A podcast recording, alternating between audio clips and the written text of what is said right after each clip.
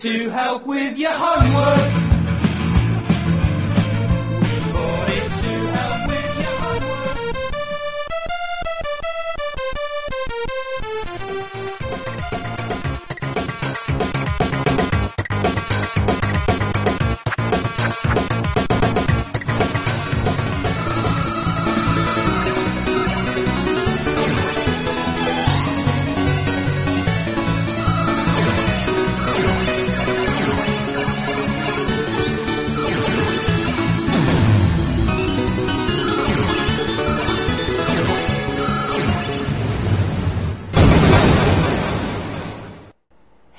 Retrocomputaria, porque velho é o seu PC.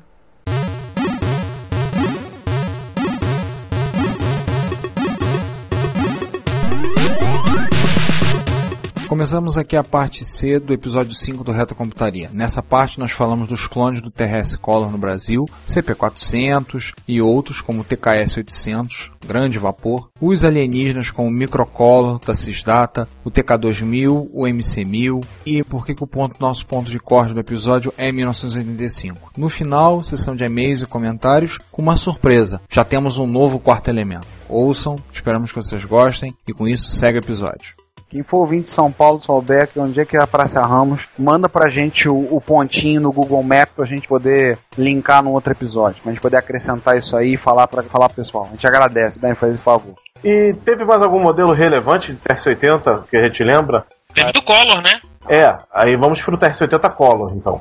O Collor já teve umas. Já teve uma coisa. O Collor teve o CP4, teve quais? João, contigo. Você, você que é o. CP400 e CP400 Color 2, vamos dizer que são os emblemáticos da linha no Brasil. É, eu acho que, basicamente, ele foi o- os clones mais famosos. É, os dois são baseados no modelo 2. Pra falar a verdade, o CP400 e o CP400 Color 2 é o mesmo micro, que a Prológica fez uma revisão, porque o Color 1 tinha problemas de superaquecimento. Aliás, boa parte dos micros dessa época tinha esse tipo de problema. E o Color 2 já era revisado. O Color 2 também tem um. Seria, o problema da fonte seria por causa que ela era subdimensionada, talvez? Não era problema na fonte, era problema no micro. A fonte era externa ao micro, não esquentava tanto quanto o próprio micro. Então era erro de projeto mesmo. Exatamente. O CP400, o primeiro modelo do Color, ele tinha dois tipos de memória: 16 e 64K, ao contrário do, do TRS-80 Color 2, que era 16 e 32, e posteriormente foi 64. O CP400 Color 2 era a placa revisada, já não tinha mais o teclado, o característico teclado da Prológica de chiclete, já era um teclado, como é que é, semi-mecânico, como eles próprios diziam, e só tinha modelo de 64K.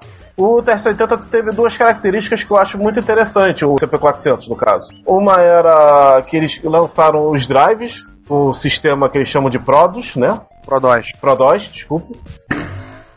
Era o CP450, uma unidade de disquete que era maior do que o próprio micro. Ah, e também tinha o S9, né? Sistema operacional. O S9 que não foi lançado oficialmente no Brasil, foi trazido via pirataria porque isso era do, do Collor, do TRS-80. Parente- Mas ele, mas ele era 100% compatível. O único inconveniente que ele tinha, e aliás era isso que eu ia falar, a segunda característica do CP400 é que, segundo a Prológica, na época, eu me lembro, em entrevista para microsistemas, disseram que mandaram um design italiano fazer o design dele. Se alguém trabalhou na Prológica e queira se manifestar, por favor, fale com a gente. Mas foi isso que disseram na Microsistemas. Esse design era muito bonitinho, só que particularmente eu não achei até hoje nenhum micro igual a ele. Parece que realmente foi um design inventado pela Prológica.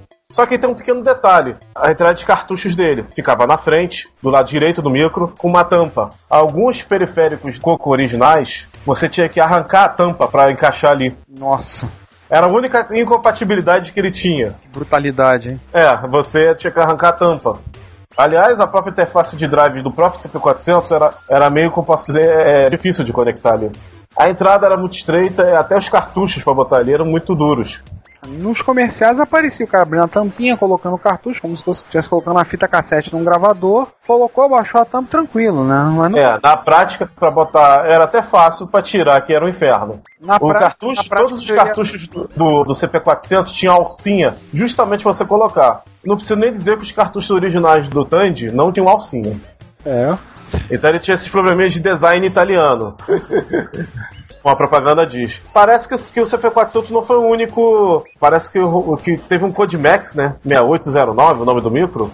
César, esse, esse eu não sei muitos detalhes sobre esse micro. Não sei. O que o talvez o outro mais conhecido clone de coco foi o que não saiu. O TKS 800? TKS 800. TKS 800 e a, a, a Dynacon tinha um projeto da MX 1600, não sei se ela lançou, porque ela, a Dynacon queria lançar um, um clone de, de Color, do TRS Color, parece que chegou a lançar, isso não acho. Ficou só os protótipos também. Ah, que nem o, Dyna, que nem o MSX dela, né? Só foi com Exatamente. Tirando a Prológica e o esse Codimax, que parece que foi fabricado, mas por curto espaço de tempo, um outro micro que a gente vai falar depois, porque ele falsamente foi falado como um clone do, do TS-80 Color, mas foi descoberto depois que ele não era exatamente isso.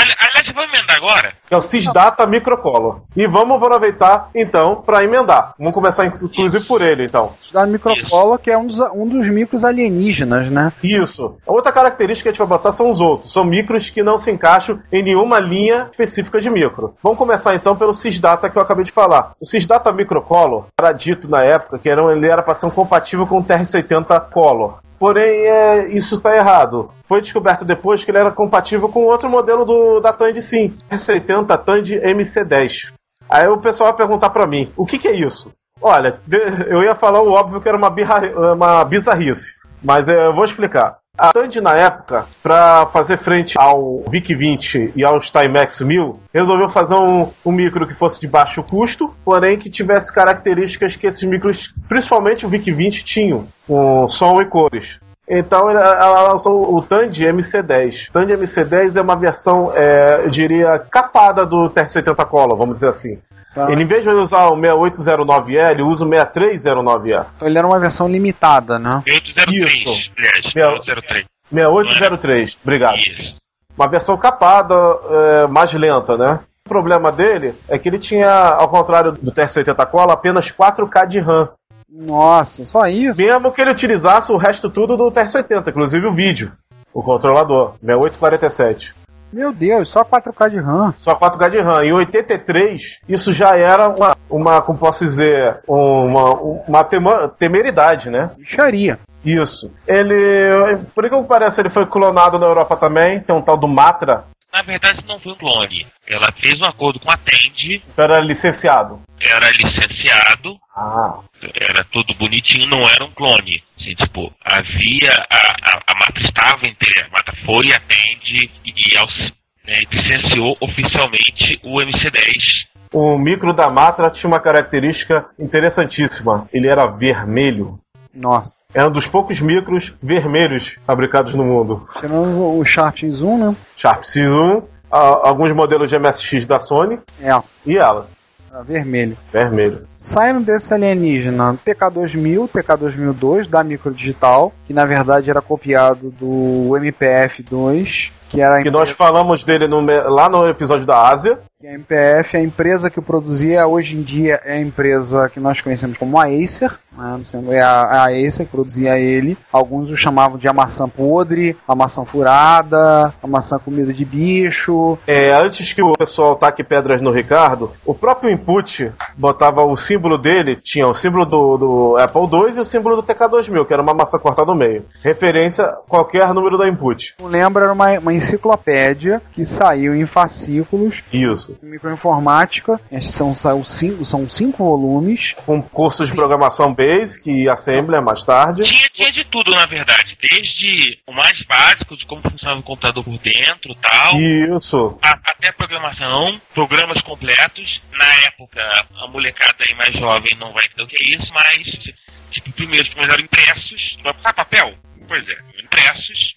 E você, olha, você botava o seu fascículo que você tinha comprado na banca de jornal. Só velharia, né? Molecada de 16 anos nem sabe o que é mais isso, né? Banca de jornal, acho que sabem sim. Faz papel, enfim, centavo, discar. copiavam Botava- o programa, né? Digi- di- digitava o programa. Botava linha por linha do programa, né? Até que você salvava, até que você rodava o programa e tava tudo aqui. Vale uma menção, quem, quem nos segue no Twitter, o nosso perfil, a pessoa olhar o histórico do perfil, não tem muitas mensagens, mas se forem olhar, vão encontrar uma mensagem que eu troquei com o Eduardo Maçã, Eduardo Maçã, um cara conhecido na comunidade de software livre, muito antigo na comunidade de software livre, um pessoal também da época, teve MSX e tudo. E o Maçã comentou que falou que na época dele o software livre vinha impresso em livros e revistas. Aí eu tuitei de volta, respondi em nome do grupo do Recomputaria, eu falei, então a Microsistemas era o repositório MOR da reserva de mercado, era o SourceForge. Quem tem envolvimento em software livre conhece o SourceForge como um repositório que está na internet de software livre, de projetos de software livre. Aí eu retuitei, então a Microsistemas era o SourceForge da reserva de mercado. Com Bem, certeza. eu É. espero, eu espero sinceramente que isso tenha chegado no ouvido da Alda Campos, que foi editora da Microsistemas. Eu espero que tenha chegado no ouvido dela, né? Acho que seria um motivo de orgulho. Foi ela. Alda, se você tá ouvindo a gente, beijo, nos liga e vamos, e vamos gravar um episódio. Exatamente. Com certeza. Aliás, o Giovanni também. É, aliás, pra Alda, beijo Isso. nos Twitter. E nos Isso. Twitter. Pro Giovanni, só um abraço e procure a gente. Beijo, Giovanni, nós dispensamos. Então, É, só uma pergunta, beijo nos Twitter não vai dar briga com a com a Laila Flower, não? ah, hein, ela, ela usa me Twitter. A gente fala nos Twitter. A gente fala nos Twitter. Enfim. Voltando, voltando aos alienígenas, não falamos do TK2000. O TK2000, ele tinha uma outra, ele também tinha uma característica interessante. O que chamava mais atenção nele era o gabinete. O gabinete dele era plagiado, descarado, cara de pausado, o mesmo usado no Atari eh, 1200 XL.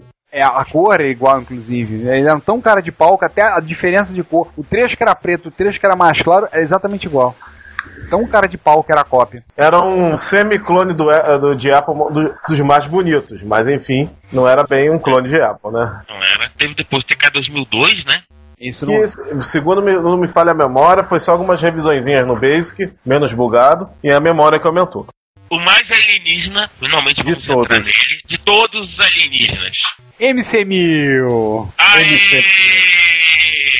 MC1000 da CCE. Um micro que já falamos e conversamos e continuamos na campanha. Ajude-nos a descobrir o que, que é o MC1000. MC1000 é o, é o nitorrinco do, da, da microinformática. Informática brasileira. Da microinformática, mas é o nitorrinco. Provavelmente o MC1000 foi um dos ornitorrincos da microinformática mundial. É. Afinal, o que, que é aquele micro? Aliás, o, o quarto elemento foi usuário de um ornitorrinco, quer dizer, um MC1000. E cá entre nós, eu digo que aqui no ar que o micro combina muito bem com ele. Isso. Quando ele ouvir isso, ele com certeza vai resmungar. Vai. Mas o que, que pode fazer? Ele nunca quer gravar com a gente pra poder ajudar nesse momento, né? Então, César, você também foi usuário de MC1000? Não, eu não tive MC1000 não. graças a Deus. né? Não tive. Então foi só o É, quarto quem- elemento. né, né, quem teve MC1000 foi o quarto elemento. Agora, por acaso, na Wikipedia já comentam um terceiro possível pai do MC1000. Nossa. Da série Nunca Tinha Ouvido Mais Gordo. que era um micro chamado Rabbit RX83 Nossa. de Hong Kong. Um dia nós vamos saber da verdade. Que era. Os dois eram.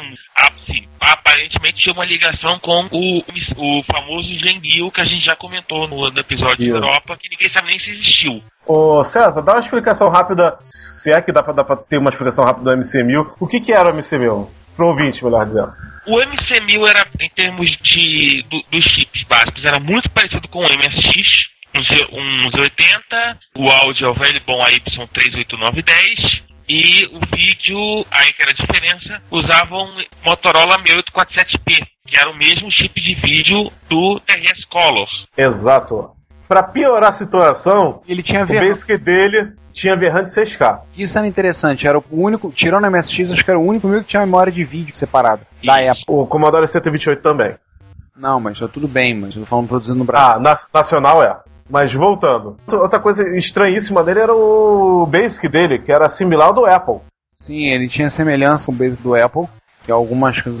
Tinha muita coisa estranha, vamos ser franco. O micro era. Ele não tinha botão de power, essa é outra parte estranha dele. Você tinha que arrancar ele direto da fonte. A outra coisa, ele esquentava demais.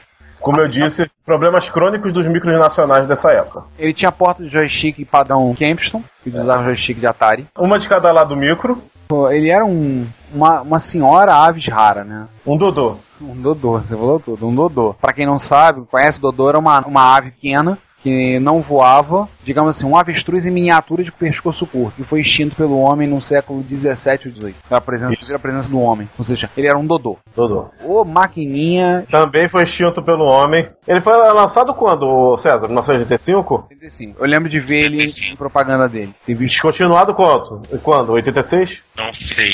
Ele também.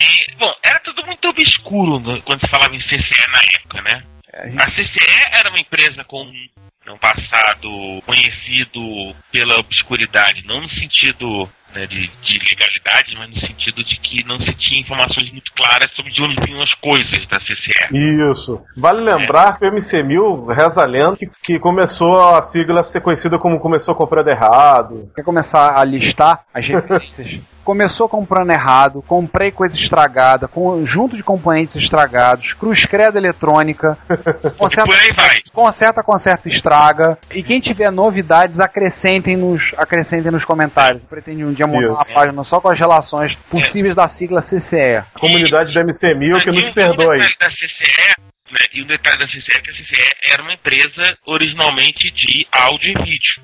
Ela importava literalmente o que tinha na mão, porque ela queria vender e vendia. Né? E aí era loteria. Ele, se não falha mal, teve um tempo que ela chegou a importar Grandic, né, porque a Áurea da Grandic, e ela importou quase que lixo. Tá no Brasil quase. Né? E tinha o MC1000, que era a avis rara da informática brasileira dos anos 80. Lembrar que a CCE fabricou o clone do Apple que a gente já falou, né? O, o Exato Pro CCE.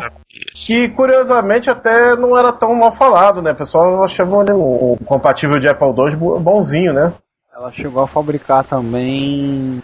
Clones de PC, né? Chegou a fabricar videogame, né? O, no caso a gente citou o Atari, você lembrar do Top Game, né? E o Turbo Game, que era clone de Aliás, o. Z, clone Ela fez tanto, ela fez tanto clones de Atari quanto de NES, de Nintendo. Enfim, então a gente está naquela famosa a campanha nos ajude a saber o que que é o MC1000. Se você conseguir, conseguir explicar, nós agradecemos. Iremos provavelmente fazer um muito obrigado no próximo podcast. E antes de terminar, a gente vai travar nosso ponto de corte, que é 85. Por que, que o nosso ponto de corte é 85? Em 85, duas, dois grupos empresariais muito fortes da época nacionais lançaram seus MSX. A Gradiente, que era o grupo McLean, mas a Econ, que era a licenciada da marca Sharp no Brasil Isso. Né? Por isso que muita gente fala que a Sharp fabricou MSX e a Sharp no Japão era, era justamente da ala que não queria ver MSX nem pintado de ouro. E inclusive por causa disso tipo o Versimont usou o nome Epicon em vez de Sharp. E o tempo todo eles tentam dizer que não é Sharp é Epicon é uma empresa separada que eles só tinham o nome Sharp no Brasil e que não podiam e não aceitaram sair um Sharp com é, MSX Vale lembrar que um diretor de marketing da época, o senhor Milton, Milton Storza, falou pra mim pessoalmente, falou que eles não produziram mais o Hotbit, eles não esticaram a produção, não, criaram, não fizeram o Hotbit 2.0 como chegaram a ter protótipo, porque a Sharp do Japão impediu. Ah, Ele falou isso pra mim pessoalmente na casa dele, quando eu tive a oportunidade de visitá-lo e entrevistá-lo para um projeto em separado que tá parado, mas eu pretendo retomar em breve. um dia anda Um dia, anda, um dia vai sair, tem que sair. Vai, né? E, e aí, assim, o impacto no mercado foi muito forte disso. Porque você tá que era um mercado que tinha uma série de empresas que eram de informática ou alguma coisa do gênero, e de repente entram duas empresas muito grandes, muito fortes, de eletrônica de consumo, com propaganda na televisão. Pô, É. a, né, a. Gazette cansou de colocar expert nas novelas da Globo. No, no O merchandising que nem a própria CCE e nem a Microdigital, que era a Port Market, conseguiu acompanhar. Ah, é que era forte em marketing, mas era estava dentro dos limites do que era a computação pessoal brasileira dos anos 80. Não era Isso. Gradiente que estava acostumada a, a- a fazer propaganda em- direto em grande mídia, que era a marca popular. Ou a Epicon que estava atrelada à Sharp, que tinha um dos comerciais mais bonitos da década de 80. Lembram? Lembro. Grilo falante. Os comerciais da, da, da Sharp dos anos 80 eram maravilhosos. Isso. Fora que TVs da Sharp tinham uma reputação de serem tão resistentes quanto as Philco Itachi e as Philips. Eram TVs pau pra toda obra. Bom, tem uma Sharp que tá na casa da minha mãe, uma Sharp de 9 polegadas até hoje, e a bichinha tá lá firme e forte. Eu sou usuário do Expert, que é da Gradiente, mas prestigiei a Sharp na televisão, que eu usava ali numa TV da Sharp. Meu pai teve uma TV da Sharp que ela durou com ele, se não me engano, 17 anos. Ela funcionou e já a gente foi aposentada, foi trocada para uma outra TV, para uma Sony, já uma Sony Vega no caso, por TV teve- começou a ter problema no tubo. Começou A minha TV, ela durou de 1985 a 2009. Nossa, em casa, TV da Sharp. 85 a 2009. né? em casa a gente tinha muita televisão Sharp. A minha mãe fazia consórcio da Sharp, né? E aí nossas televisões eram todas Sharp. E acho que a gente pode fixar, como o César falou como aí, como ponto de corte, porque você teve, como ele falou muito bem, a entrada de duas empresas de mercado de eletrônica de consumo entrando. Ou seja, cada deixou de ser um mercado de micros, um mercado de robistas, um mercado de empresas tecnicamente pequenas, um ficou conhecido do grande público. O mundo é dos experts, a propaganda da Sharp, o Propaganda em novela, parecia expert em novela. Hotbit em filme nacional, expert nos trapalhões, várias coisas aí. Isso aí tornou a coisa popular. Então isso foi depois da entrada, a entrada do MSX acabou fazendo o mercado é, ir na direção do MSX. Posteriormente o mercado foi na direção do PC. Caminhar também no fim, pro fim da reserva, né? Sim, a reserva encerrou em do- 92 e como brinco meu pai falava, só sobrou as empre... o que sobrou mesmo da época foram as multinacionais. A Microtech, que era talvez a mais forte delas, tentou se associar a algumas outras empresas, mas acabou sendo absorvida. Várias outras sumiram, desapareceram. Outras da época, como Cobras, Copos, Cid, ainda existem, somente trabalhando com automação bancária. Quem sobrou ainda produzindo para o grande mercado foi a Itautec. Da época foi a Itautec. E a Itautec só surgiu fazendo clone de PC. É, a CC, na verdade, voltou ao mercado né, em 2005, 2006. Em né, 2008. dentro... Não, não, acho que. Não, eu me lembro que teve CC já em 2007, pelo menos. Tá, tudo bem. Enfim, é, assim, em cima de toda a campanha que o governo fez de popularização de computadores. Programa Computador para Todos, a MP do Bem, e etc e tal. Acabou voltando, sim, hoje. Mas não estamos falando do mercado atual, né? Se é pra falar É. lembrar que a Gradiente pretende voltar ao mercado no meio, de- no meio do ano de 2010. Ou seja, na época que nós estamos gravando esse podcast, ela ainda não voltou, mas ela tem a intenção de voltar e produzindo notebooks. Então podemos referir isso aí, lembrar daquela frase de abertura do jogo Altered Beast da SEGA, né? Rise from your grave. Isso, a Gradiente, nesse, no momento que esse podcast está sendo gravado, ela está aplicando o plano de recuperação judicial, né, separando a empresa, uma empresa que vai ser detentora da marca Gradiente e vai pagar os, os credores, e uma outra empresa que vai licenciar a marca Gradiente e fabricar, e essa, essa outra empresa que é a parte boa, são as fábricas e tudo mais, que vai correr atrás de novos investidores, novos acionistas. E assim, a Gradiente deve, espera-se que volte aí pelo meio de 2010. Talvez quando você ouvir esse podcast, ele já- comece a aparecer notebooks do Gradiente aqui e ali. Pois é. Então, senhores, finito, mais uma coisa. A gente vai ter que, talvez, alguns episódios específicos mais da microinformática nacional. Né? Não, certamente vamos ter um, episódio em algum momento específico de MSX no Brasil. No Brasil, alguns, né? Quer dizer, alguns no plural, né? Alguns, provavelmente a gente vai ter que fazer muitos episódios sobre isso. Corre o risco da gente citar alguma coisa de micro CPM no nosso episódio sobre CPM. Um que que a gente já está na frente, já, tá- já se antecipou e já falou dele, que foi o Mac 512. Com certeza, o Mac 512, a gente vai ter que contar algumas histórias mais. É, a gente já falou dele. Provavelmente a gente vai citar, citar no nosso médio prazo um episódio para ele. Ainda hoje causa um interesse muito grande. E, enfim, o nosso próximo episódio. Voltamos no, no nosso próximo, número 6, meia dúzia, vamos Isso. falar de 16 e 32 bits. Isso, É. a era de 16 32 bits. Que Aqui nós vamos ganhar mais bits no nosso podcast. Ou seja, galera do Atari ST, povo do Amiga e outras plataformas, rejubilem-se. Estaremos falando sobre Vamos lembrar que vocês existem. Uhum. mostrar que nós gostamos de vocês, tá? Nós, vocês também são parte importante do nosso leque de ouvintes. O am- pessoal do Amiga, a turma do Atari ST, a gente vai falar de você. Tá ok? Isso. E vamos falar muito de vocês. Então, pessoal, mais uma vez obrigado por terem ouvido esse podcast até aqui. Agradecemos a vocês. Pedimos que vocês comentem, façam críticas construtivas. Isso quer dizer, se você não gostou de alguma coisa, sugira melhoras. Se você acha que poderia ser melhor, colabore conosco, dando ideias, dando opiniões. Se achou que a trilha sonora desse episódio não foi, talvez lá muito apropriada, talvez não foi talvez uma trilha sonora não muito bem comenta também todas essas coisas. Nós agradecemos os seus comentários comentários que sejam de certa forma construtivos. Agradecemos a todos que não usarem palavreado de baixo calão não usarem é, palavreado chulo não usarem termos vulgares mas que souberem falar do jeito que vocês são capazes de falar ou seja, de uma forma inteligente tá? e normal. E também, por favor, pedimos, evitem miguxei. A gente fala português aqui, tá? Contatos conosco, retrocomputaria.gmail.com Comentários podem colocar no nosso post na Combo Podcast, www.dimensãonerd.com ou colocar também no nosso blogcast, retrocomputaria.blogspot.com. Tanto faz, pode botar num, pode botar no outro, a gente vai ler. Se a gente vai responder ou não, são outros 500, mas a gente promete que lê. Siga-nos no Twitter, Retrocomputaria, e podemos, com isso, fechamos esse episódio. Nos vemos no episódio número 6. Senhores, considerações finais de vocês?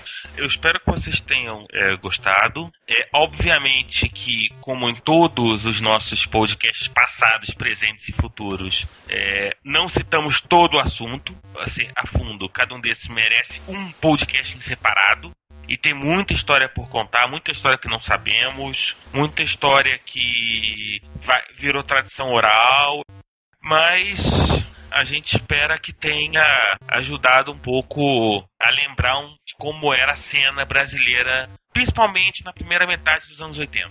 João? João, Bom. considerações. No meu caso, continuo todo esse apanhado que teve dos anos 80. Vamos voltar a falar mais sobre esses micros, tanto no Brasil quanto no exterior. E eu fico ainda com a dúvida, ajude a gente, o que será o MC1000? Ainda vamos ficar pesquisando, que essa vai ser uma das coisas que o Retrocomputaria vai fazer em prol da comunidade. Vamos tentar descobrir o que que é o MC1000. Então é isso, senhores, a todos que nos ouvem, mais uma vez o nosso muito obrigado, o nosso pedido do seu comentário. Lembre-se que nós sempre dizemos, o seu comentário é o nosso salário. Obrigado por terem ouvido até aqui. Ficamos agora com a sessão de e-mails e comentários. Vocês vão ouvir em seguinte e a gente por aqui encerra nosso trabalho. Eu sou Ricardo Pinheiro, abraço a todos, nos vemos no episódio número 6. Eu sou o César Cardoso, próximo passo, 1632 bits. E eu sou o João Cláudio Fidelis e eu já estou já separando os disquetes de amiga. Então tá Só de joia. amiga? Só de amiga, Pomo? Tá bom, vou separar os de ST também. Tá certo. Então é isso aí, gente. Um abraço, até mais. Tchau.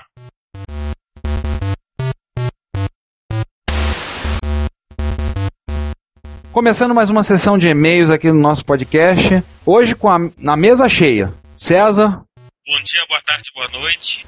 César, inclusive, brigando com o microfone dele, que hoje o microfone, se vocês pegarem o áudio um pouco baixo, não estranha não, tá? É, a gente tentou melhorar, mas o microfone dele hoje tá teimoso, tá de preguiça. É. Outro tá com a gente, João Cláudio Fidelis. Oi. Ele tá desanimado hoje, gente, achei o cansaço. E agora, o novo quarto elemento presente aqui na mesa, só para lembrar que o antigo quarto elemento agora foi promovido, ou rebaixado, entenda como quiser, para o quinto elemento. Nosso amigo Sander, que agora vai estar participando com a gente no podcast. Muito obrigado, muito obrigado. Não Bem- sei se vou somar ou se vou subtrair, mas estamos aqui. Bem-vindo pra- bem-vindo a essa bagaça, Sander. Tomara que você consiga botar um pouco de ordem nessa bagunça, ou então acabar com ela de vez. É, zoar, zoar de vez. Eu sou um rapaz delicado, fica tranquilo. Então vamos ver, a ideia é a gente dar uma lida, ver os e-mails e comentários e recados que a gente recebeu. Inicialmente a gente pode começar pelos e-mails, certo? Os e-mails a gente vai falar a respeito do episódio 4, que aliás foi um episódio que rendeu um bocado de comentário, né, pessoal? Pois é, né? Muita gente comentando do, do episódio. Muito bacana, muito bacana mesmo. Mas, mas vamos começar pelos e-mails, né? Pra gente manter a nossa ordem. É. Sim, claro, sim. Primeiro e-mail, primeiro e-mail que eu abri aqui foi do Marcelo. Marcelo Leopoldino Santos. Ele encontrou o nosso podcast pelo feed da Combo. Mais uma vez, uma lembrançazinha. Um abraço ao Vinícius e ao Thiago, que nos hospedam, Dois abraços ao Vinícius, dois abraços ao Thiago. que nos hospedam gentilmente lá e nos possibilitam ter um a- alcançar um público maior do que a gente imaginaria. E muita gente tem ouvido, tem gostado, tem elogiado. Agradecemos mais uma vez a eles. É, muito obrigado a todos. Então, o pessoal ele comentou que ouviu ouviu nosso podcast a partir dos episódios anteriores, mandou um e-mail, o Marcelo. Ele disse que ele começou com o Apple II quando tinha 7 anos, que era do pai dele, brincou com Karateka, brincou com Elisa, aprendeu Basic, foi pro, foi pro XT, depois pra PC, fez processamento de dados, foi programador, trabalhou com Clipper, Deus me livre me guarde. Os credo. Deus me bate na. Nossa. Três batidas na madeira. Hoje engenheiro de computação, trabalha com BPM, começou tudo com Apple II, tem um MacBook que não troca por nada, tem um PC rodando Opa. Linux. É um, é um- é um sujeito de bom gosto para sistemas operacionais. Ficou interessante, ele falou o seguinte: graças ao podcast de vocês, comprei um MSX com duas Opa. entradas de cartucho e um drive de 3,5 adaptado. Provavelmente ele comprou um DD Plus. Se for um MSX preto, é um DD Plus que ele comprou. Ido. Ah, cara, mas ele comprou um. Comprou É, um. pelo menos, né? Pelo menos, cara. O cara voltou, isso que é bacana. O cara voltou, né? Tá se adaptando, tá reaprendendo algumas coisas. Contou que desmontou o micro todo, limpou. Peso dá uma caprichada nele, disse que vai mandar fotos pra gente. Manda, manda, Marcelo, que a gente vai botar nos posts. Porra, muito, Pode mandar. Muito E bacana, um cara. detalhe muito legal é que ele comprou assim, um micro que 20 anos depois, praticamente, ainda é compreendido né, pela massa MSXera do Brasil. O DD Putz, né? É, o DD Pô, cara, aquele deslocamento de memória, aquele deslocamento de memória ninguém merecia, né, bicho? É verdade. Pouco menos 1,0. Pô, pelo amor de Deus, ninguém mereceu aquele deslocamento de memória. Pra que que fizeram aquilo? Pra abrigar a interface de disco? É o tipo de coisa que eu acho que a gente nunca vai saber mesmo. A não ser que alguém da Gradiente Alguém ressuscite da cova, né, e é, conte. alguém da- e conte pra gente. Mas é aquele negócio, podia fazer isso e tecnicamente nada no padrão impedia. Exatamente. Tirando, tirando, claro, a, a famosa retrocompatibilidade com os programas que todos nós amávamos usar, né? Cara, é, retrocompatibilidade pro pessoal da Gradiente. É, isso é de comer ou de passar no cabelo? É, enfim, é, vamos, vamos deixar essa discussão. Tipo, vai ser uma parte inteira de quando nós falarmos de MSX Brasil. Ó, e, e como? A primeira promessa do dia, né? A primeira promessa do dia. A gente tá pior do que político em 2010, né? É, a gente fez um trabalho já de briefing Sander, e o Sander sabe que uma das grandes tradições da retrocaria é prometer coisas que a gente vai ter, sei lá, em 2030. Cara, enquanto a, enquanto a minha voz não sair tremida que nem de velha, até os 70 anos eu acho que isso pode acontecer. Então tá tranquilo. Bom, reza a lenda que o mundo acaba em 2012, então. Ah, Então a gente tem que correr, né, gente? Vamos correr, vamos apertar o passo. É, e se o mundo não acabar em 2030? A gente vai ter um problema. Eu vou ficar com muita dívida, cara. O que eu já gastei de cartão de crédito por conta. Enfim, né? Cara, mas lembre-se do que o, mesmo que o mestre André Delavi sempre falava, né? Afinal de contas, pra que, que você trabalha? Pra comprar coisas pra usar nos seus MSX.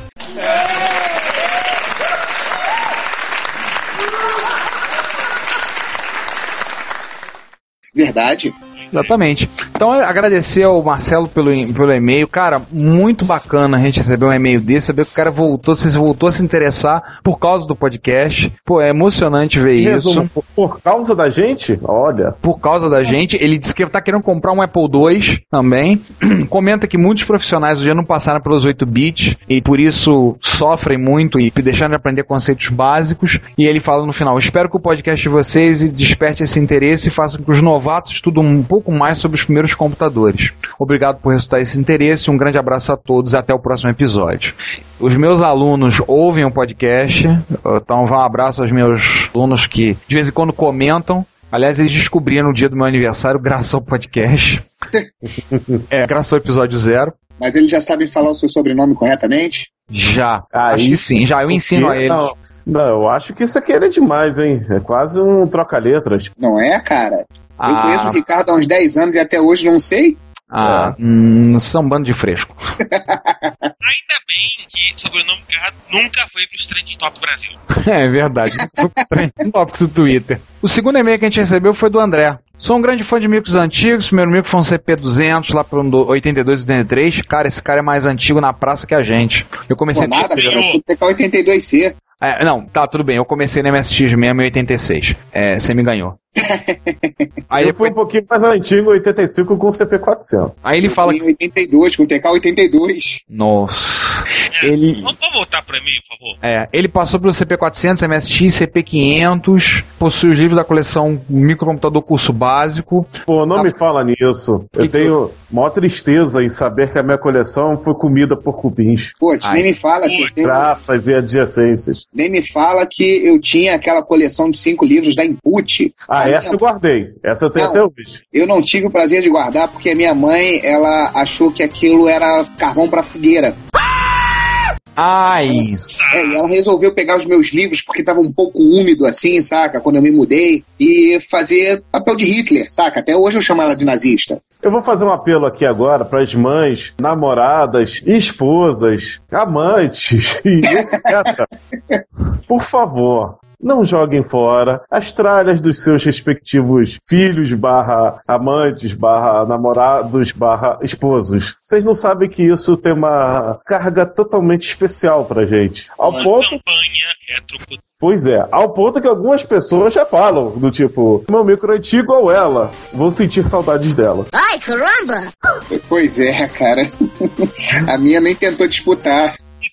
Então ele, ele mandou um scan que tirou, ele fez, escaneou uma, uma parte, tá muito bacana, começando a, a digitalizar algum material. Opa, Esse. Pô, bacana. Se interessar, posso digitalizar mais passagens dos livros para que vocês os utilicem em vosso ótimo podcast. Por favor, André, o que você puder, a gente agradece Por favor, muito. se você- puder é, digitalizar, digitaliza até também porque é uma maneira de preservar esse conhecimento tá aí nos livros e fascículos e etc, etc, etc e tal. Exatamente, papel, papel se corrompe, né? Papel estraga, papel tem esses problemas, material mais antigo. Mamãe queima na fogueira. exato. Isso aí. Exatamente. Esses foram os e-mails que nós recebemos no Twitter. César, você, você que de todos nós é a personalidade mais tweetável. O que, que teve de bom aí no Twitter? Tem gente que já tá reclamando do backlog. O que mais? Ah, Edgar Brilharino comentou que o segundo episódio sobre MSX do Retroputaria, na opinião dele, foi o melhor episódio, foi o melhor episódio de todos até, até agora. Apesar que eu vou falar uma coisa pra você, nós esperávamos que o episódio do MSX seria o mais comentado e que queriam falar mais. Particularmente gostei muito do torno do episódio, até porque é um episódio longo. Sim. né? São três partes, entendeu? E de um tema que a gente teve que se controlar para evitar de virar um, um dia de podcast. Ia virar uma conversa de comadre, né? Isso aí. Pessoal elogiando, pessoal comentando que tá, né, que tá tentando chegar no, no retrocomputaria mais novo, tá ouvindo tudo. Eu, particularmente, fico muito feliz com isso. né? Sim. Quando eles, tipo, ah, vou pegar um podcast e vou ouvir do zero, pra ouvir tudo, entender como funciona. Isso é bacana pra caramba. Ouvindo as musiquinhas, que por sinal muito boas. Ah, legal. É, o, o Retro Hits tem sido. Tem algumas pessoas que comentado elogiado também a seleção do Retro Hits. Eu tenho tentado, inclusive, não sou só eu, tá, gente? O César fez um e tá aberto a vocês se quiserem bolar uma sequência pro Retro Hits. Sander, é, João, César quiser fazer outra. outra É, eu, eu, eu tô me devendo, inclusive, fazer outro retro hit. né? Não, muito bom. Virou a trilha musical do meu, das minhas horas de trabalhos mórbidas. Entendeu? Mas, assim, Órbita. mórbido. Sim, sim, mórbidas. É porque eu tenho que me Virou me matar pra conseguir fazer alguma coisa. Virou coveiro pra ter hora de trabalho mórbido. Pô, cara. Eu tem também. Enfim, Undertaker. E o Edgar que faz uma sugestão da gente falar um pouco mais de arquitetura, né? Ser mais técnico, né? Ser mais técnico. Acredito eu que o, o nosso especial de FPGA vai satisfazê-lo um pouco, né, nesse caso. Vai ser só sobre isso. certamente, se a gente fosse fazer, particularmente micros comércio como o MSX, com a riqueza de detalhes técnicos, a gente teria umas 30 partes. É. né? Mas a gente sempre tenta equilibrar o técnico com uma visão geral do, do, do aparelho, porque não adianta só falar tecnicamente descolando da função dele no aparelho. Mas a gente vai fazer sobre FPGA, que vai ser o nosso mais técnico mesmo, né, desde que a gente está planejando dessa primeira rodada. E aos pouquinhos a gente, assim, assim, começando a olhar mais profundamente cada micro, a gente vai ter tempo de passar um pouco mais na parte técnica mesmo. A gente vai ter tempo pra fazer isso, né? Saímos do A, vamos pro B, né? Vamos pro B. Se não mudar o alfabeto. No B, embutir. No B, eu tô vendo aqui, nosso amigo Alexandre Antoniucci, lá de Curitiba, comentou que a gente, uma coisa que a gente tinha esquecido, que no encontro de Jaú, no ano de 2000, ou seja, 10 anos atrás, um, talvez um dos maiores colecionadores de micros do Brasil, o maior colecionador de MSX com certeza, né? Nosso Isso. conheci nosso, nosso chapinha, nosso amigo do Daniel Ravazzi, levou uma placa que podia ser colocada em micros padrão PC e ele funcionaria como se fosse um MSX, que era uma Nossa. placa da Philips, que a gente comentou e depois que ele falou, o Antoniucci falou, eu lembrei realmente, tanto que ele mandou o link com a foto, uma foto da placa. Ele colocou aqui. Ele, Aí vem aquela famosa pergunta: o que o Ravazzi não tem? eu sei, tem coisas que o Ravazzi realmente não tem, que Eu são sei o raras. que o rapaz fez no verão passado. Nossa, comprou alguma, comprou alguma coisa de MSX. O que ele fez no verão passado, com certeza ele comprou alguma coisa de MSX. Tá certo. Ele falou, vê com ele a possibilidade de um vídeo demonstrativo. Bom, depois vamos conversar com o Daniel Ravazzi a respeito disso. Eu não sei se a placa tá funcionando, mas é interessante se a gente conseguir fazer funcionar. Ainda do episódio B, a gente teve um problema, tivemos muitos comentários, mas foi uma bobeada minha. Eu peço desculpas agora em áudio publicamente, pessoal. Foi uma bobeada minha que eu esqueci de botar o link para baixar o MP3 do episódio. Nossa.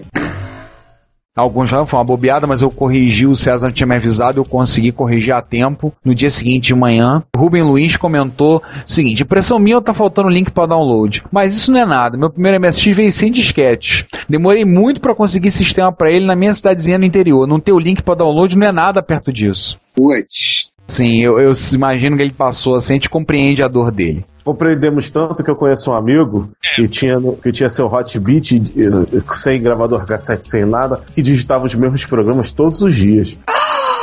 Nossa, não, aí é bizarro. Ao ponto que ele chegou a decorar alguns. Não, que é isso. Curiosidade sobre o MSX, o meu primeiro Expert 1.1, 1.1, eu tive que é, cortar os fios de, de dentro dos switches de reset do cartucho, porque eu não tinha, não tinha disquete, tinha gravador. Sabe como é que é pobre? É uma desgraça, né? Quando consegue alguma coisa. Aí eu tava lá digitando meu programinha com as suas duas mil linhas e meu pai olhou aquela portinha e perguntou: pra que que serve? E enfiou o dedo.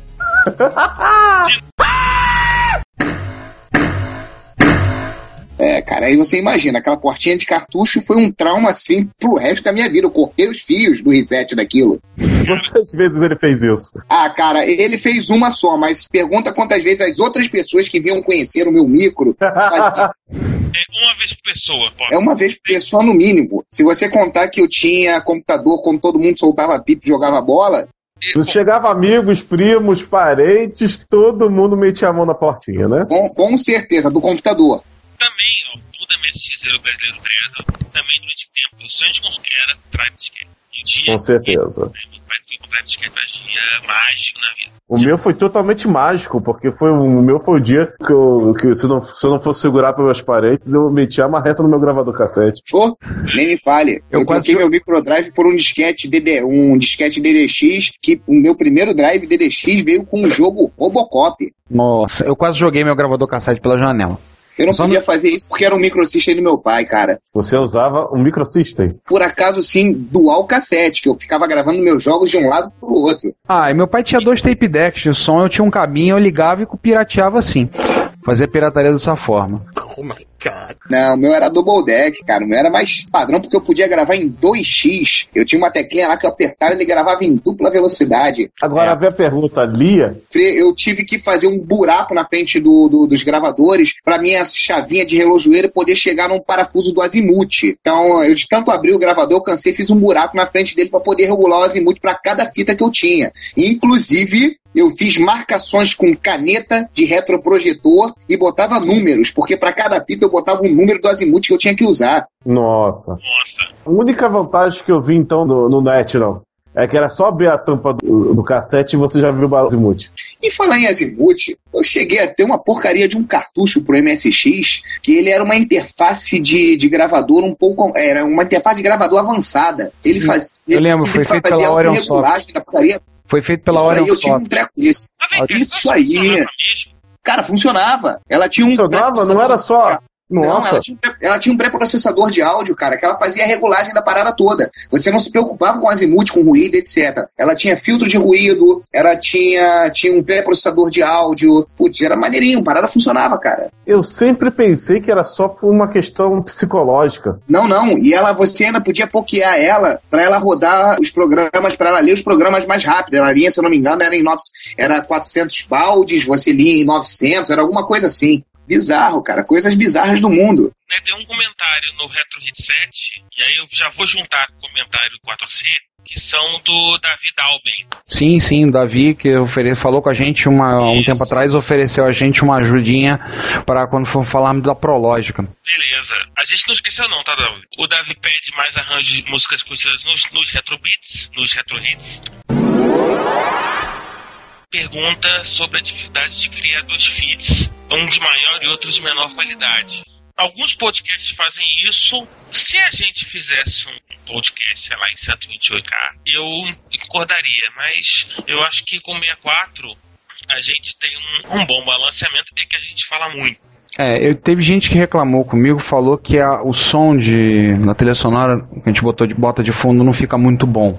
É, a gente está querendo, como a gente falou anteriormente, a gente vai começar a fazer uma experiência e oferecer o podcast agora em, usando bitrate variável, MP3 de bitrate variável um pouco maior. Inclusive, esse episódio 5 deve ser todo oferecido dessa forma, usando bitrate variável, acho que 96 kbits por segundo, que a gente vai ter uma, uma penalização no tamanho, acho que não vai ser uma penalização grande, ver se a gente consegue com isso ter uma melhor qualidade. Porque fazer dois feeds é complicado. A gente manteve dois feeds durante um tempo, mas a gente tem que subir para dois lugares, tem que colocar os arquivos em dois lugares, dois feeds diferentes. Isso, assim, dá trabalho. Não é falta de vontade de fazer, não. O problema é que dá um trabalho danado para montar. E aí, fazendo, parece que é Montar e pouco. manter. Exatamente, parece que é pouco, mas assim, quando a gente agora, quando a gente migrou tudo, juntou tudo num feed só, que é o feed da Combo, facilitou enormemente, porque, por exemplo, os retro hits, se eu preparo dois, três retro hits, que não é um podcast difícil de montar, é até razoavelmente fácil, eu pego e subo num FTP. Faço um FTP, posso programar uma minha máquina deixar ela fazendo um FTP subindo pro servidor da Combo e tá lá. Depois é só linkar. Agora, se eu for colocar em outro lugar, por exemplo, o Mivio que a gente estava, o Mivio é maravilhoso, tem vários recursos, mas o Vista tem que subir um a um. E às vezes trancava o navegador, botava pra subir no navegador, não fazia, não tinha FTP, dava um trabalho, uma lenha. Então, a gente, eu- a gente talvez vamos fazer, a gente vai fazer essa experiência do 96, fazer com bitrate variável, se a gente consegue ter uma melhor qualidade. Vai aumentar um pouco o tamanho, como vocês devem ter notado, mas vai aumentar a qualidade. Então eu até peço a todos que deem um retorno pra gente, deem um feedback, o que, que acharam, se ficou bom, se ficou legal, pra a gente saber, né, se vale a pena. Senão a gente mantém no 64, vambora. E já emendando logo, já que a gente tá aí pra isso, ele comenta depois no 4C que, que ele não estava muito na cena MSX, né? Tava na época na, na Prológica.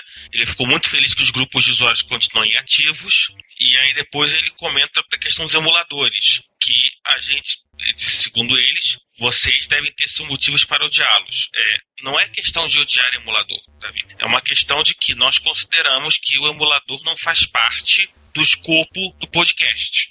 É, a gente, eu falo pessoalmente, não tenho muito gosto pessoal por emulador, não. Eu, assim, eu até tenho emulador de MSX aqui, mas o fim de tentar fazer alguma coisa e um dia tomar vergonha na minha cara e voltar a programar. Que é mais fácil programar no E emulador e testar. Olha, E minha. arquivou, só lembrando, nós vamos fazer um episódio sobre FPGA. Dependendo do seu nível de purismo, pode ser considerado emulação. É verdade. Tá? Assim, se você for, se você for daqueles muito fundamentalistas, você vai dizer que nós quebramos a nossa promessa de não falar de emuladores. E sair daqui a alguns meses, sei lá, saiu de FPGA, né, vocês vão poder ter essa discussão à vontade, bater na gente, né, xingar muito no Twitter, dizer que é puta falta de sacanagem, etc, etc, etc. Exatamente. Não. Ele, ele até falou se for terceirize um cast para alguém que goste de rodá-los, caso seja insuportável vocês falarem deles. O problema também por fazer isso é que, além do problema de descaracterizar, é arrumar alguém que queira falar de É. emulador. Sobre emuladores, complicado, hein, cara. É. Até porque emulador é muito gosto pessoal. Assim, tem, assim, tem emuladores que acabam né, vendo um aspecto, aí de repente vem outro, tem programas que rodam direito no emulador e não rodam direito em outro. Pois é. É. É, um, assim, é uma coisa extremamente complicada. Fora que também vai muito do hardware que você tem pra emular e Ah, vai, é. tem muita ajuste. É muito É. Cara, nada mais gostoso do que eu pegar o meu velho MSX, ligar no meu monitor aqui e ver ele funcionando, cara. Entendeu? Pois é. Tipo, Eu, eu particularmente, eu acho emulador para você, em um dado momento, conhecer a máquina assim superficialmente, Sim. e que não, não rola toda a experiência, mas para o início de, de conversa tá legal. E a segunda coisa é como tester. Por exemplo, você, você vai testar um programa e tudo mais. Sim, mais fácil, mais fácil fazer no emulador. É, porque ali ali mesmo você já sabe se, se, se o programa que você baixa para determinada máquina tá funcionando ou não e tudo mais. Ou muitas vezes até, se você vai programar para essa máquina, e o nosso ouvinte sabe que a gente sistematicamente comenta de coisas novas que saem para micros clássicos, e porque assim, o pessoal tá programando muita coisa. Sim, mas eu já vi puristas que também já estão naquela que só Assim. programa na máquina real. Assim, purismo, não vamos discutir nível de purismo aqui. né? É. Isso aqui não é um podcast religioso computacional. Será? Depois daquele que você falou do copo com a água, ficou meio esotérico a parada aqui. Esotérico, mas não, mas não, mas não podcast né, de discussão bizantina religiosa computacional. Ou não. Ou não? Ou não. Ou não. E, enfim, e, e aí já vamos emendar logo. Vamos emendar? Vamos. Vamos mandar. coisa que ele pede, né, que ele sugere, de falar de compilação cruzada. Eita. Cross-compiling. Né? Ainda tem muita coisa em compilação cruzada. Muita coisa. Afinal das contas, o pessoal que desenvolve para aparelhos móveis, quase tudo é, é em cima de compilação cruzada. Até mesmo quando eu desenvolvia pra Palm, cara, tinha que ser com compilação com, é, cruzada, porque fazer qualquer coisa no Palm era inviável. Mesmo se você pega hoje, tipo o Nexus One, que tem um processador super rápido, é, a facilidade que você tem num- no seu computador de mesa de compilar, de, de gerar o, o cross-compiling, Sim. muito maior do que se você vai, não sei o que, entra no micro, vai não sei, o que, entra- abre lá o tecladinho, etc, etc, etc. Teclado Sim. virtual, no caso do Nexus One, no caso do iPhone, em outros aparelhos que é o teclado físico, entendeu? Salve GCC. Salve, Salve o GCC. GCC, e salve os targets do GCC, vamos todos conhecer os targets do GCC. Isso aí. Aliás, tem um. E- Ta... Pro GCC não, mas tem o pessoal que faz o Free Pascal Compiler tava pensando em fazer um target para Z80. Pra um Nossa. Pascal. Eu falei com eles, os caras ficaram manifestar interesse. Isso, é- Fazer isso é muito legal. ia ser muito legal. Para desenvolvimento, isso é ótimo. Nossa. Com certeza. A maioria. Então, então Davi, é, assim, é uma sugestão que acho que vale a pena a gente pensar e, e amadurecer, ou como um podcast próprio, ou parte, de repente, de um podcast maior de programação para amigos clássicos. Exatamente. Mas vai amadurecer isso, e já de antemão a gente agradece, e mais uma vez, não foge, porque um dia você será chamado para conversar com a gente sobre o Prológico. Exatamente. Né? Tirando esse, a gente. Hum. É, tem o último comentário do Samuel Varela, que gostou, achou bem interessante o 4C. E aí, eu vou, Ricardo, eu vou deixar pra você esse último. Podem falar. Sim, sim. E a gente vai encerrar a sessão de, de e-mails e comentários, vocês vão ouvir já em breve. Uma homenagem ao, nosso último comentarista, que ele, talvez por um movido por um purismo é, linguístico, elogiou o podcast, comentou as coisas boas, mas reclamou que a nossa pronúncia das expressões que nós falamos ao longo do episódio 4 é, dos termos japoneses não estava na pronúncia correta.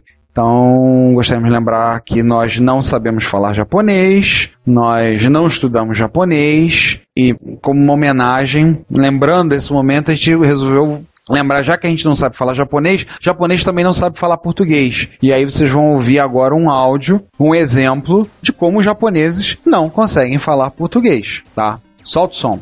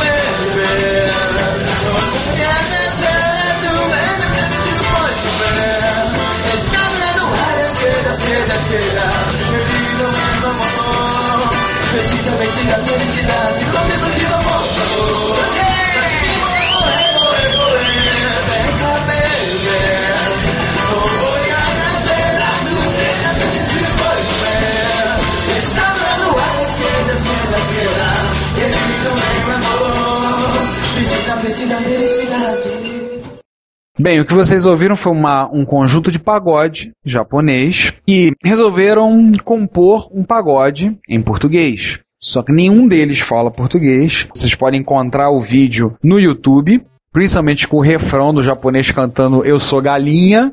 O que é uma coisa linda de se ver, né? É, coisa linda de Deus, Algum- né? Diz que isso vai virar meme. Coisa linda de Deus, né? Esse lixo aqui, me dá uma chance pra esse lixo e outras coisas mais. A gente botou um trechinho, tá vendo? A gente não se ofende com o japonês falando português errado. Então, assim, a gente vai tentar melhorar de alguma forma, mas o que a gente souber, o que a gente não souber, gente, sinto muito. A gente não. A gente não fala japonês, é, eu não falo japonês, o João não fala japonês, o Sander não fala E japonês, muito menos nós não somos galinhas. entendeu? É, e eu não, e eu não Fale pedi, por uma, você. e eu não pedi É. uma chance pra esse lixo. Né? Com isso, eu não vou deixar você bater no meu coração. Acho que é isso. Em termos de comentários, fechamos aí. Agradecemos a todos que têm comentado, enviado mensagem.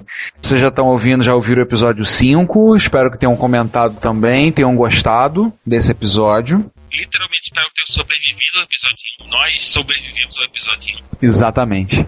Deu um trabalhinho Uhum. esse, mas foi um, um bom episódio para ser editado, ser trabalhado. Lembrar a todos, por ocasião que vocês estão ouvindo isso, já aconteceu a MSX Rio de junho, que aconteceu nos dias 3 e 4 de junho de 2010, lá no Sesc no Engenho de Dentro. Dá uma olhadinha no site, www.msxrio.com.br, vai ter mais alguma coisa. Se você não pôde ir nem no encontro de março, nem no encontro de junho, haverá um último encontro do ano que será em setembro, no segundo sábado de setembro, literalmente no 11 de setembro. Mas não foi de propósito. E a gente não vai botar. Ah, lembrar, lembrar que nós vamos botar o jogo profético The Dome do MSX. Mas a gente não pretende derrubar o Sesc, não. Jogar nenhum avião contra o prédio do Sesc. Sandra, tu já ouviu falar desse jogo? The Dome? The Dome. Não, esse pra mim é novidade. Mas é de MSX, é o que? Remake? É um jogo de MSX, feito em 1989, se eu não me engano, Já bem velhinho. e que falava de uma- um desastre que destruiu parte de Manhattan. Uau! E depois disso eles fazem uma doma pra proteger Manhattan. Uau! Ou seja, um jogo profético. É, quem fez isso aí? Foi Ah. o Nostradamus? Olha, japoneses que deviam ter algum contato com o nosso amigo francês. Sei lá, de repente fizeram psicografado o jogo, né? O cara programou do além. Você via nitidamente as torres indo pro espaço. Tia, Eu flash tô vendo, eu tô vendo aqui. A imagem dele, inclusive, ele era em preto e branco. Cara, o cara teve um flash forward. Tem tanta coisa com flash forward, flashback, flash side, flash disso, flash daquilo. Em falar em Flash, curiosidade, hein? Pra quem gosta de um bom Flash, Esquadrão Classe A tá sendo refilmado e vai sair no cinema. Júlio, talvez por ocasião já, vocês ouvirem esse episódio, já deve estar já saiu nos Estados Unidos, Esquadrão Classe A. Mais uma coisa lembrar nossa, lembrar os anos 80. Isso É, aí. e se for ruim, não xinga a gente, tá? Não, tem- não temos nada a ver com isso, tá? Mas como diria Aníbal Smith, eu adoro quando um plano dá certo. Então acho que a gente pode ficar por aqui, né, pessoal? Vamos, né? Vamos. Tá bom, já falou E o já e o BA estava certo, que avião é um instrumento do terror. é verdade. É, Eu acho que depois dessa, né? Bora, né? Depois dessa, vamos embora. vamos, vamos puxar o carro. Gente, Vamos. Ouçam, comentem. é, se gostarem, a gente agradece os elogios. Lembre-se que o seu comentário é o nosso salário. Se vir alguma coisa que acho interessante, que alguma notícia, alguma coisa que acho que mereça ser comentado, a gente agradece. Tá? Voltamos pro próximo episódio, pro episódio 6. E ele ainda não vai ter direto no episódio a presença do Sander, mas ele já vai estar mais fixo a partir do episódio 7. Já tá batendo, usando um conjunto de pregos e martelos, vamos prender ele no chão. É, vamos pregar ele Nada, ele tá usando fita dupla face. Ah, tá. É, então, como vocês já 3 perceberam, segura. como vocês já perceberam, piada- piadas cretinas, continu- continuamos horríveis nelas. Tá ok? Então agradecemos a, a vocês que têm baixado o nosso podcast, têm ouvido, têm comentado e nos vemos no episódio 6 falando 16 e 32 bits. Um episódio que vai ser grande. E fantástico, fantástico. Eu acho que. Eu assim, eu, eu suspeito que vocês vão cansar de do 16 sem 2 bits. Vai um episódio muito bom, já tá gravado, vai ser trabalhado ainda. Um episódio muito, muito bom. Acho que vai ser um episódio ótimo, mas vai ser grande pra E caramba. falando dos três continentes ao mesmo tempo. Vai ser grande pra caramba. Se preparem, mas acho que vocês vão gostar. É, porque a gente nem um pouquinho é, é, megalomaníaco, falar tudo ao mesmo tempo agora. Exatamente. Então, prepare-se que esse episódio tem muita coisa legal. Chamar aí a atenção do povo aí, fãs, os, fãs de Amiga, Mac e Atari. X68000 e Até- né? E, vão, e pra botar polêmica, falamos até de PC. Sim! Vai lá e escuta o que, que a gente falou de PC.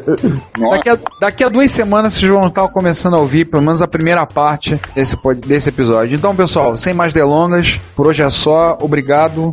Ficamos por aqui. Até mais. Tchau. abraços. Tchau. Tchau e até o próximo episódio. Tchau.